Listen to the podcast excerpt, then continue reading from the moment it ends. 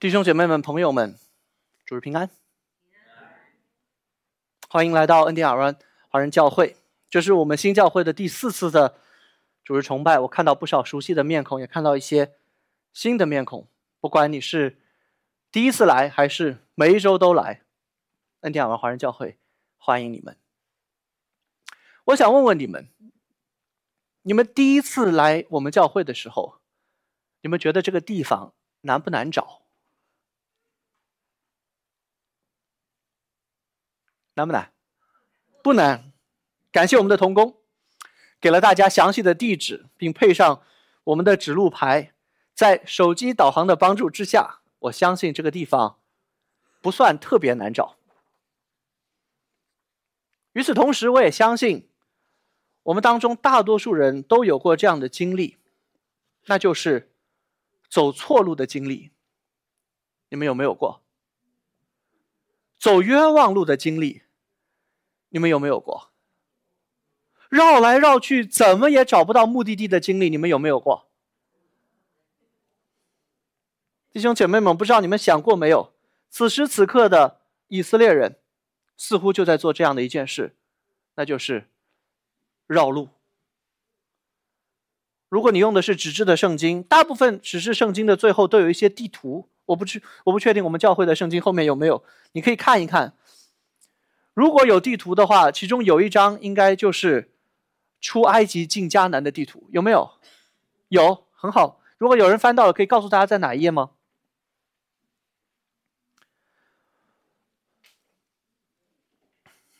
如果有页码的话，我们看到出埃及进迦南的地图，所以以色列人的出发地是哪里？埃及，他们的目的地是哪里？迦南。从常理来说，如果目的地是迦南，出了埃及的以色列人应该往哪一个方向走？往南还是往北？往北，应该是往北走。沿着地中海的海岸线，有一条通商的道路，被称为 Via Maris。这条路顺着这条路从埃及走到迦南，你们猜一猜，大概需要多长的时间？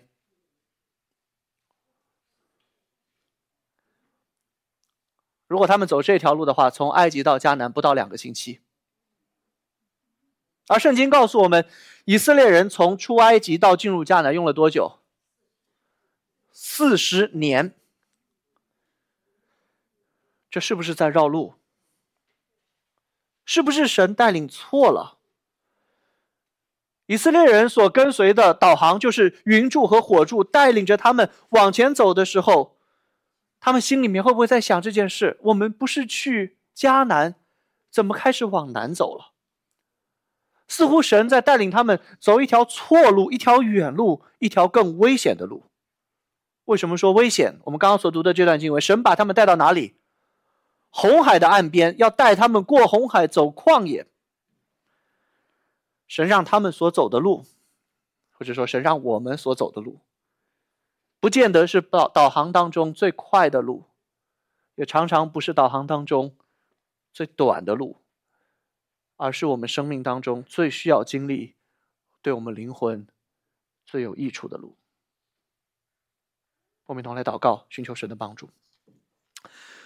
万军之耶和华，你是以色列的神，你也是我们的神。你拯救以色列的百姓脱离法老的奴役，你也拯救我们脱离罪的权势。你带领他们过红海，也带领我们出死入生，进入你爱子的国度。我们要感谢你，要一生一世，并在永恒当中称谢你的作为。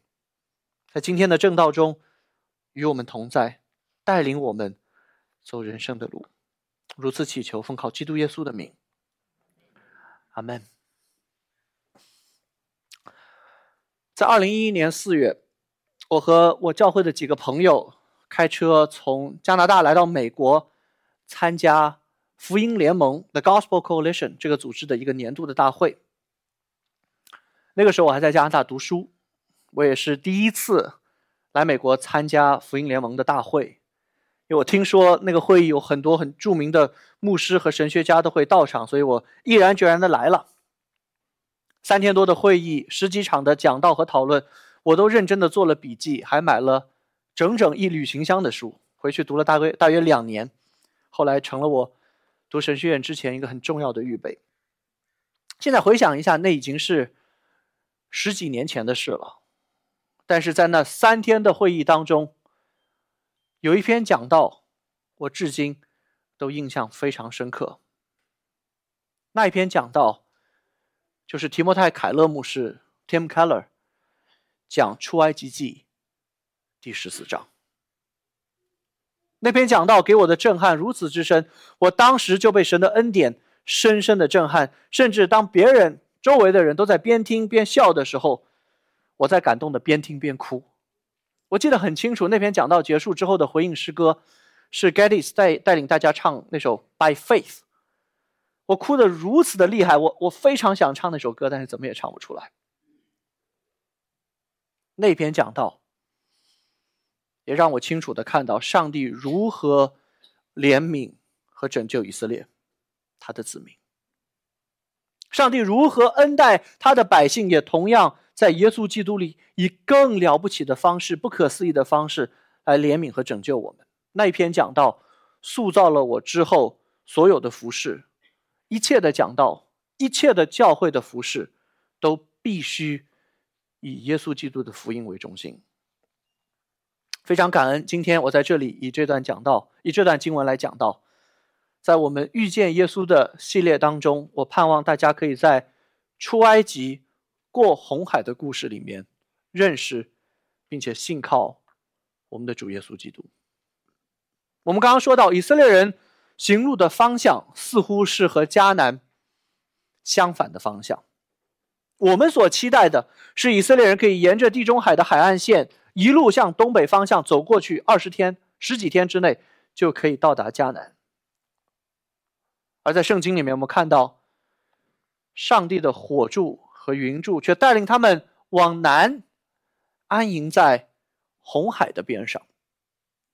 上帝为他们所选择的这个安营的地点是如此的危险，以至于法老都认为以色列人在旷野当中迷路了。于是他决定出兵，把以色列人再追回来，做他的奴隶。所以今天的经文就是在这样的背景之下所记载的。以色列人，我们想象一下，他们背后是什么？是红海，眼前是。埃及的追兵，他们无处可逃，在极端的恐惧当中，他们开始向摩西抱怨。我邀请你们打开你们的圣经，看我们今天的经文，在出埃及记第十四章，摩西以色列开始向摩西抱怨。十一节、十二节，难道在埃及没有坟地？你把我们带来死在旷野吗？你为什么这样待我们，将我们从埃及领出来呢？我们在埃及岂没有对你说过不要搅扰我们，容我们服侍埃及人吗？因为服侍埃及人，比死在旷野还好。我们刚刚所读的经文，是以色列历史上最不可思议的一个神迹。神使红海分开，成为干地；神使海水在两边成为水墙。但中间却是一条干旱的通路，让以色列人可以安全的通过。而接下来，埃及的追兵，他们想要以同样的方式走这个红海路的时候，神却让海水复原，把埃及的士兵全部都淹死在红海里面。这个神迹是以色列历史当中最不可思议的拯救，以至于后来在生命记当中，在诗篇里面，在以赛亚书当中，在后来。新约的圣经里面，过红海的这段历史被以色列人世世代代的传唱纪念，成为他们经历神救赎最可靠的证据。在所有对以色列人过红海的事件的描述当中，有一节经文是我们今天要特别来看的。我们刚刚也读了希伯来书十一章，这样写道：“他们因着信过红海，如行干地。”埃及人试着要过去，就被吞灭了。这里的“他们”指的是谁？以色列人。以色列人因着信过红海，就如行干地；而埃及人想要试着过去的时候，就怎么样？就被吞灭了。这一节的经文和我们刚刚读的出埃及记的最后一节经文，也对应出埃及记第三十一节十四章三十一节，以色列人看见耶和华向埃及人所行的大事，就敬畏耶和华，又信服他和他的仆人摩西。所以，圣经的作者让我们看到以色列人的一个重大的转变，从恐惧变为相信。当然，熟悉出埃及记后面故事的人都知道，以色列人信心稳不稳固？不稳固。即便如此，在这里我们还是可以看到以色列人对上帝、对摩西有一个短暂的信心，而神说他们因着信就过红海。如行干地，神如何在他们的恐惧当中赐给他们信心，并借着他们的信心给他们带来拯救？我们今天一同从三个方面来看：相信神的命令，相信神的恩典，相信神的中保。首先来看第一点：相信神的命令。在这样危急的时刻，上帝给以色列人的命令非常的不可思议。神对他们说：“第十三节、十四节，不要惧怕，只管站住，看耶和华今天向你们所要施行的救恩，因为你们今天所看见的埃及人，必永远不再看见了。耶和华必为你们征战，你们只管静默，不要作声。”换句话说，神在这里命令以色列人，不要采取任何的军事行动。不要害怕，甚至不要打仗。你们要做的就是安静的来看我，看神如何来为以色列人征战。这是一个听起来很容易，但是做起来几乎不可能的事。追来的是埃及的军队。我们知道，埃及的军队是当时全世界最强大的军队，他们有着当时全世界最先进的武器，就是他们的战车。以色列人或者当时任何国家的人都不是埃及军队的对手。如何要他们在大军来袭的之后不害怕，而且不作为呢？这难道不就是束手就擒、坐以待毙吗？事实上就是这样，神。把他们带领到这个没有退路的红海旁边来安营。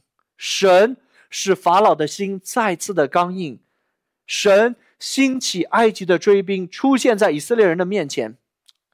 十七、十八节这样写道：“我要在法老和他的全军车辆马兵上得荣耀。我在法老和他的车辆马兵上得荣耀的时候，埃及人就知道我是耶和华了。”这里的原则非常的清楚，以色列人什么都不用做，或者说他们做什么也没有用，因为埃及的军队实在是太强大了。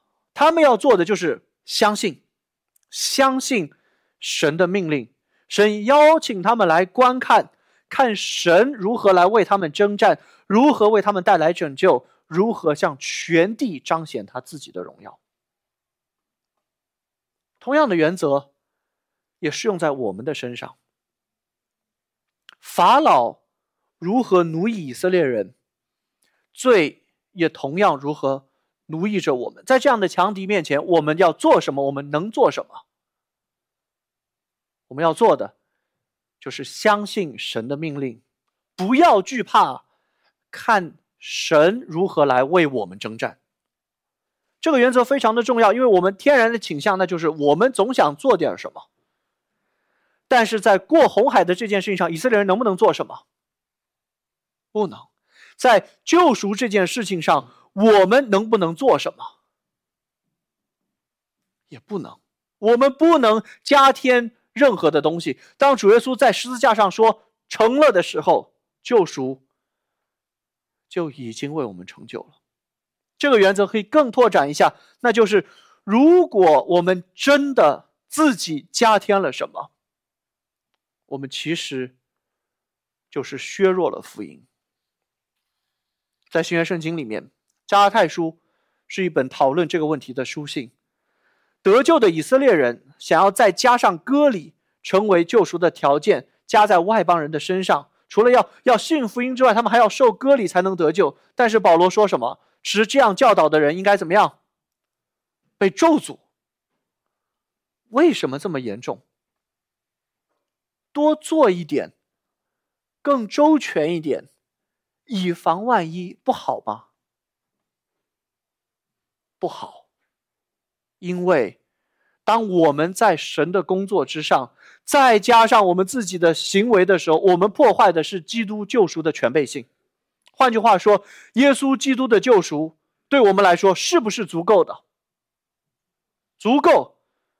那在他的救赎之上，我们就不能再加添我们的什么。当我们在基督的救赎之上再加添我们的作为的时候，我们其实是在破坏福音。我们似乎在说，基督的救赎还不够，我们还需要再加上我的工作。所以，以色列人在这里需要相信神的命令。神给他们的命令就是只管站住，安静观看。看神来为我们征战。同样的原则在我们的身上，《罗马书》四章四到五节：做工的得工价不算恩典，乃是该得的；唯有不做工的，只信称罪人为义的神，他的信就算为义。在得救的这件事上，我们就是那群不做工的，我们凭着信心就可以领受上帝的拯救。如同当时以色列人过红海一般，在宗教改革的五个唯独当中，最重要的那个唯独就是唯独神可以得着荣耀，或者翻译为一切荣耀归给神。就像这段经文里面所写的，神说：“我要在法老和他的全军车辆、马兵上得荣耀。”上帝得荣耀的前提是什么？上帝得着所有的荣耀的前提是他自己做所有的事，所以他得着所有的荣耀。如果我们在救赎的这件事情上贡献了我们自己不可或缺的工作，我们要不要得荣耀？那上帝能不能得着所有的荣耀？所以在得救的这件事情上，在基督的工作之外，我们加添不了什么，我们也。不能加添什么，因为我们的上帝独行其事，他完成对我们的救赎，他得着所有的荣耀。我们要做的就是相信，相信他的命令，安静的知道他是神，来观看他为他的百姓征战。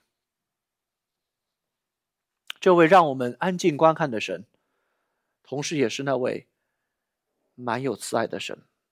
他和以色列人有着一种独特的关系，那就是以色列人是他的选民，他们曾经立下一个约。我们在过去两周当中看见，在这个约当中，神应许要以恩典来对待以色列人。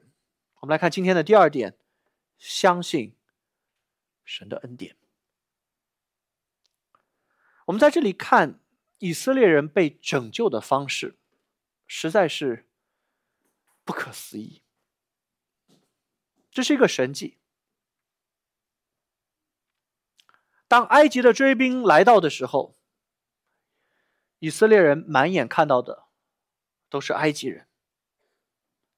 他们看到的是埃及人的强盛，他们带着兵器，他们驾着马车，满眼都是埃及人。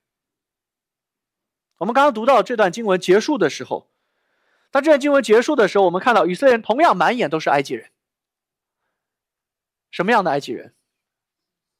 都是死尸漂在红海上的，被漂漂到岸边的，全是埃及人。他们的车辆、他们的战马、他们的士兵。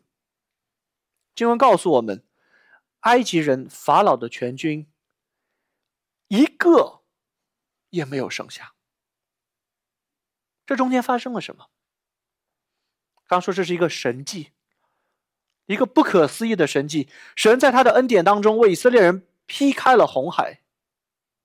经文说，水在他们左右做了墙垣，意思是在红海当中被打开了一条旱地，两边都是水墙，可能有几十米高，而中间是一条以色列人可以走过的干地。这其实就是基督教信仰和这个世界上所有的宗教信仰不一样的地方。其他所有的宗教信仰，这点很重要。从本质上来说，都是在造桥，通过造桥把人和神相连，通过造桥把咒诅和祝福相连。但是，所有的造桥的宗教都有一个特点，那就是造桥有一个过程，都有一个努力造桥、试图造桥的过程，然后试着。通过自己的努力，从桥的这一边看看能不能走去桥的那一边，从人到神，从咒诅到祝福，从不得救到得蒙拯救。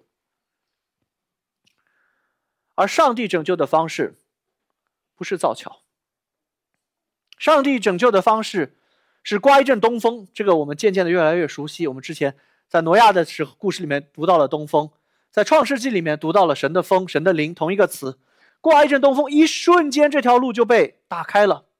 而且经文告诉我们，一夜之间，所有的以色列人全部都通过了。我们想一下，想一下这个事实：一夜之间，这一夜之前，所有的以色列人在哪里？在红海的西边。一夜之后，第二天早晨的时候，所有的以色列人在哪里？红海的东边。一夜之前，前一刻。还在法老的权势之下，下一刻，他们已经安稳的站在河岸的这一边，看着所有法老的军队全部被海水淹没。这是一个不可思议的快速的转变，这也是你我得救的方式。得救从来都不是一个过程，我努力造一个桥到达神那里去。得救是上帝的恩典。瞬间给我们带来的身份和处境的改变。一个人，要么他就是一个基督徒，要么他就不是一个基督徒；要么他是重生的，要么他就是没有重生的；要么他是在基督里面活过来，要么他仍然死在过犯罪恶当中。要么他在爱子的国度里面，要么他在黑暗的权势之下。这个中间没有一个中间的状态。我们不需要慢慢的造桥跨过红海，只是一瞬间的事。重生也是如此。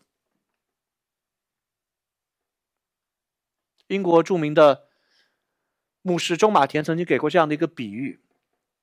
钟马田说：“如果你问一个英国人，你是基督徒吗？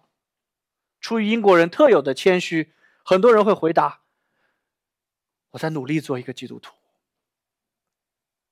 钟马田说：“如果你听到这样的答案，说明这个人还不懂福音是什么。当你听到这个答案，说明这个人在基督的信仰上还完全没有入门。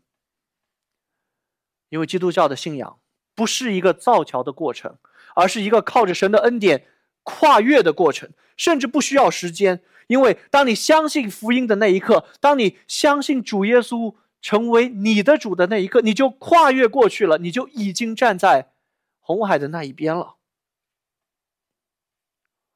有一首著名的圣诗叫《奇异恩典》，我们两周之前刚刚唱过，里面有有这样的一节。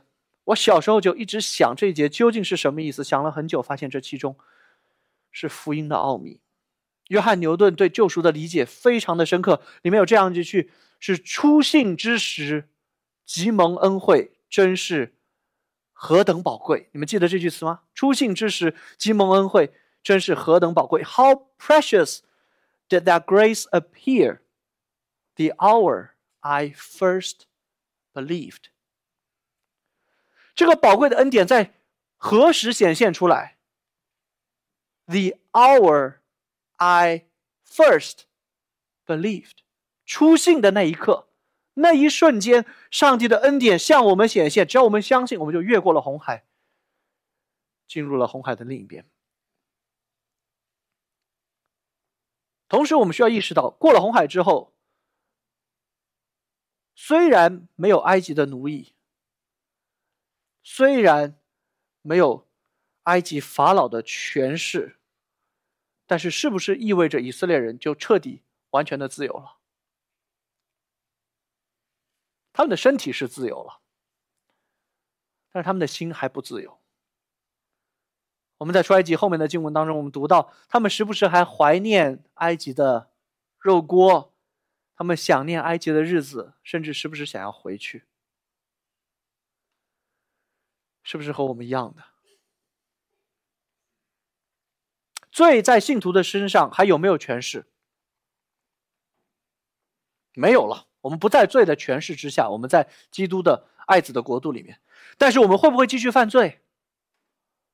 会。我们会不会常常还想念从前最终的日子？也会。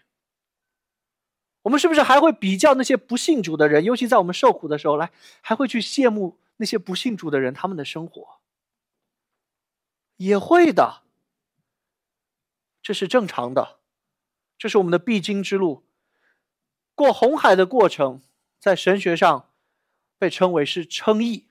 我们被称为义，我们就已经得救了，成了基督徒，跨越了。走旷野的过程，在神学上被称为是成圣。我们靠着神的恩典，一次跨越，我们只需要称义一次。一次跨越初信之时，积蒙恩惠就已经成了基督徒。同时，我们也靠着神的恩典，还要走四十年的旷野的路，不断的继续与罪征战，最终可以到达神给我们的应许之地。有些人知道我上周在外面出差，我周一出去，昨天晚上才回来。我们主办了一个职堂的会议。所以这篇讲到是在来回的飞机上写的。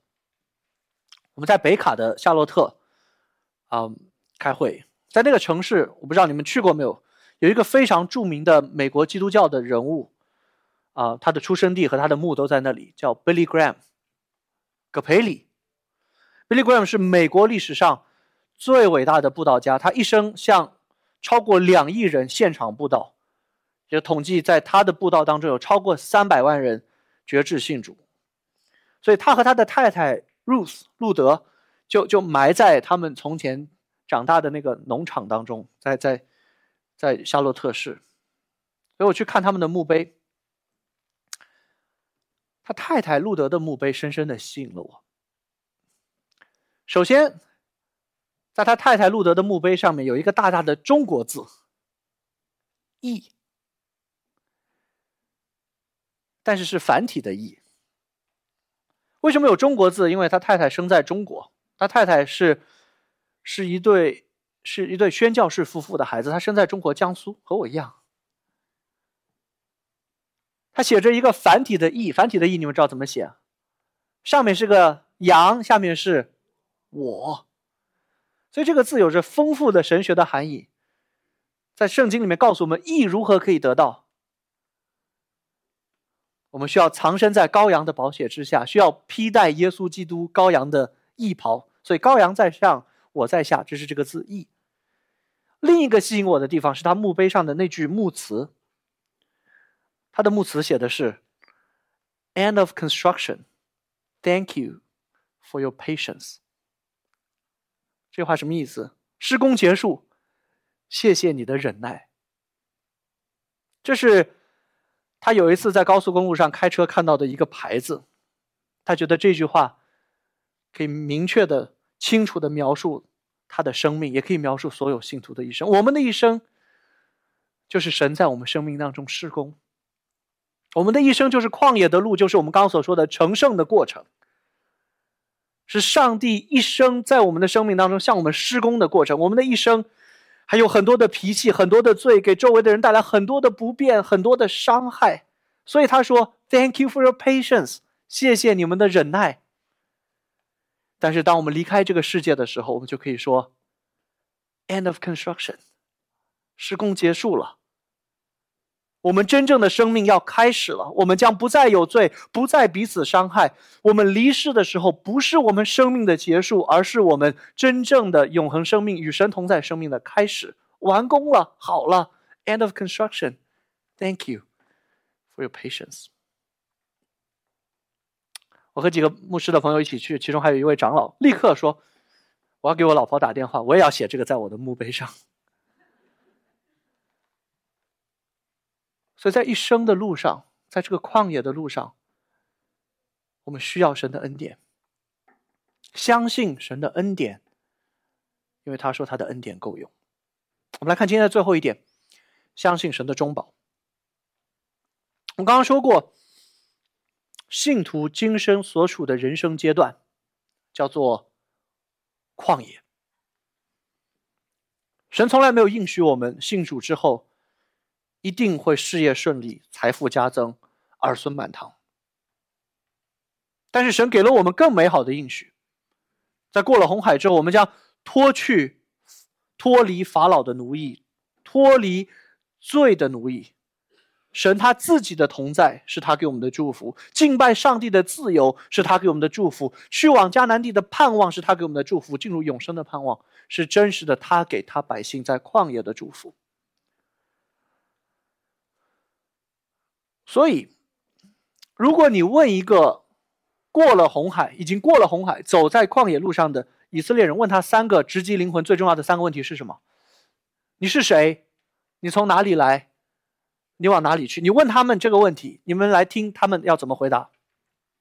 他们会说：“我是耶和华上帝的子民，我们从前在一个地方为奴，但是我们的神以羔羊的血拯救了我们，他为我们预备了一个更美好的地方，做我们永远的家。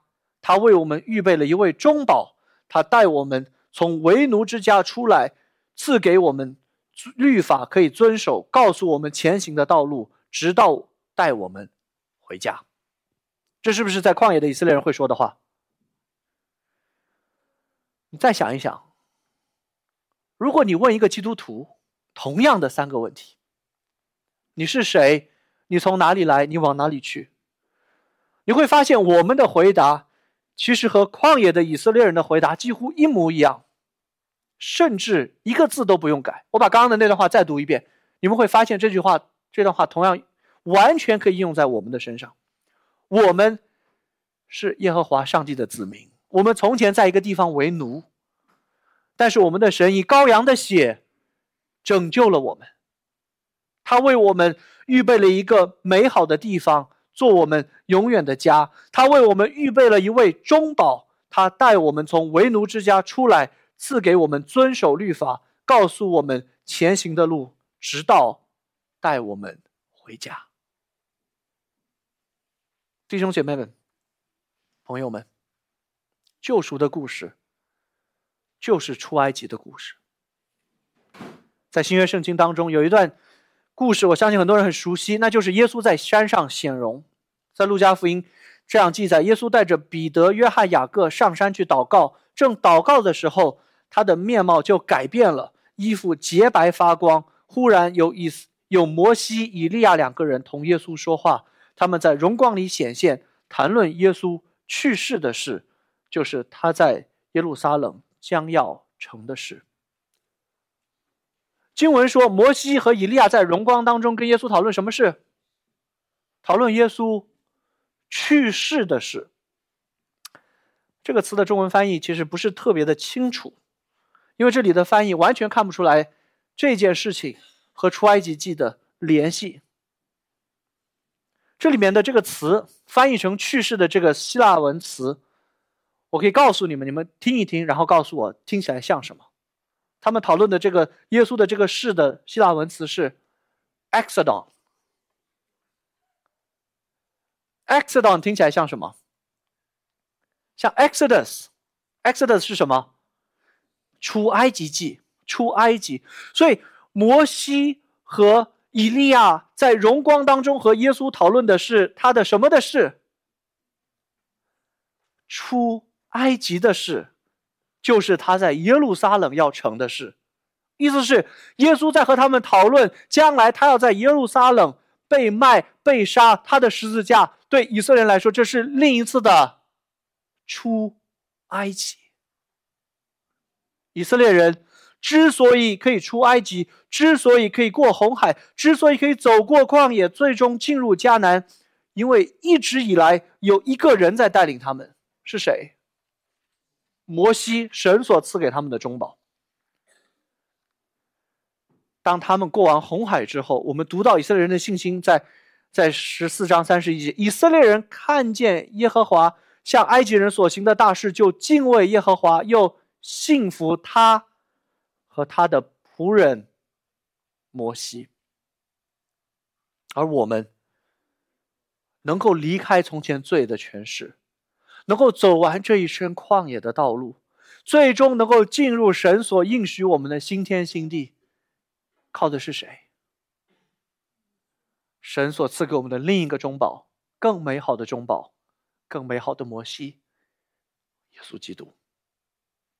上帝大能的拯救所带来的结果，就是以色列人对上帝、对对中保摩西产生信心。这个信心如此的宝贵，我们今天当我们信耶稣的时候，主耶稣也说同样的话：那听我的话又信差我来者的，就有永生，不至于定罪，是已经出死入生了。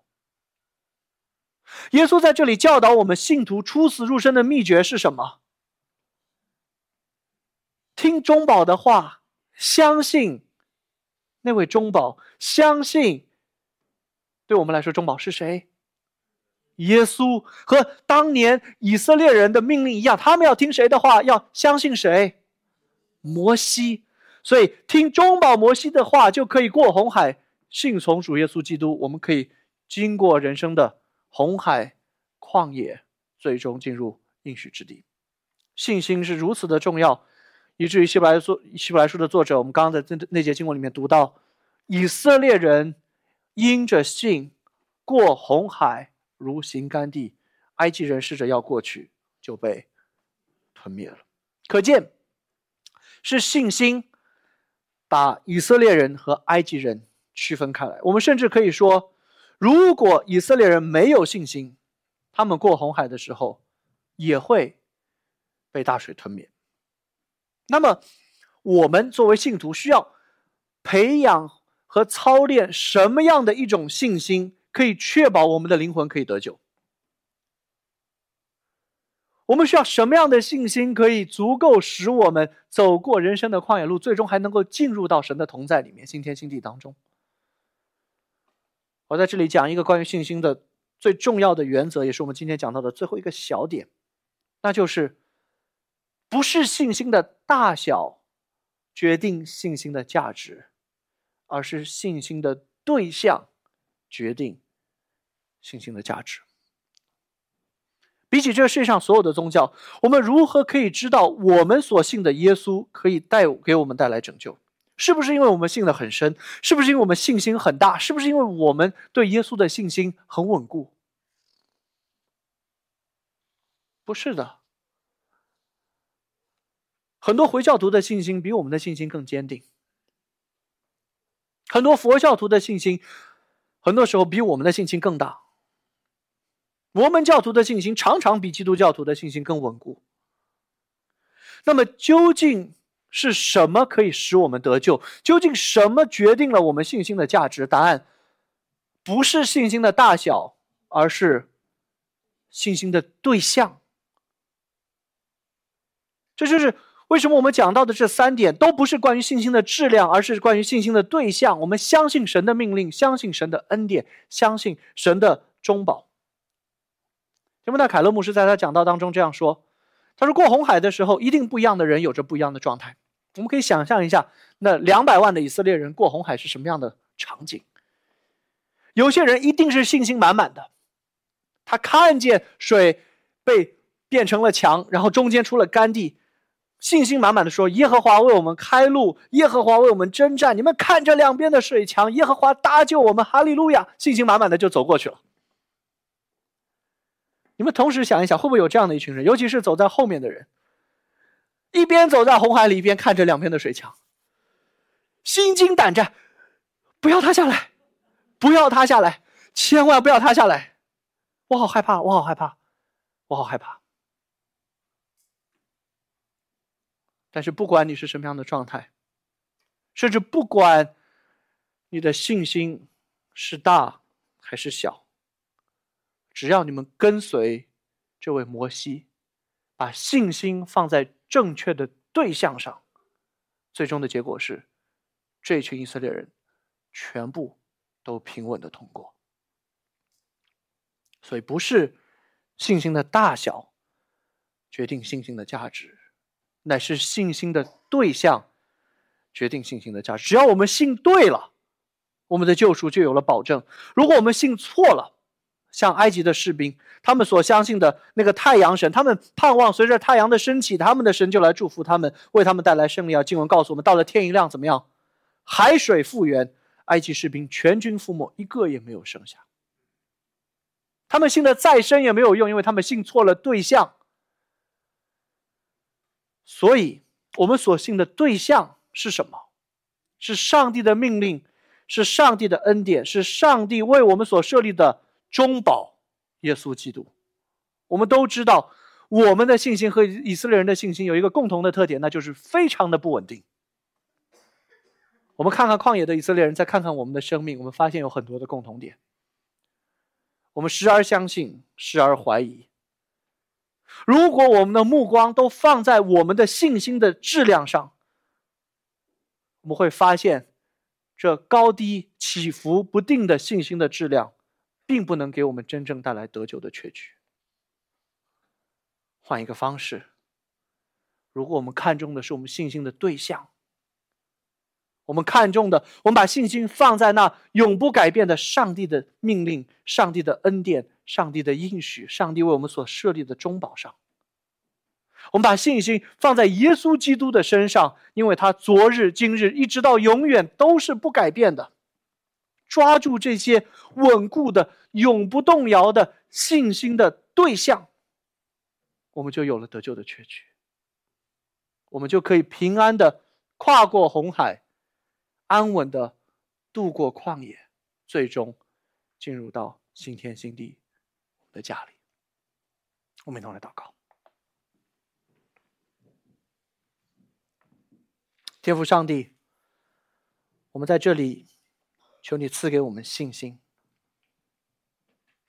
求你使我们相信你的命令，相信你的恩典，相信你为我们所设立的中保。我们都知道我们的信心摇摆，求你让我们紧紧抓住那不摇摆、不动摇的主耶稣基督，成为我们得救的确据。天父上帝，我们也祈求你特别的带领我们当中还在寻求你的人，求你以你的恩典，使他们也可以跨过红海，迁入你爱子的国度里，因为你自己应许我们说，他儿子耶稣的血洗净我们。一切的罪，我们如此祷告祈求，奉靠耶稣基督的圣名，阿门。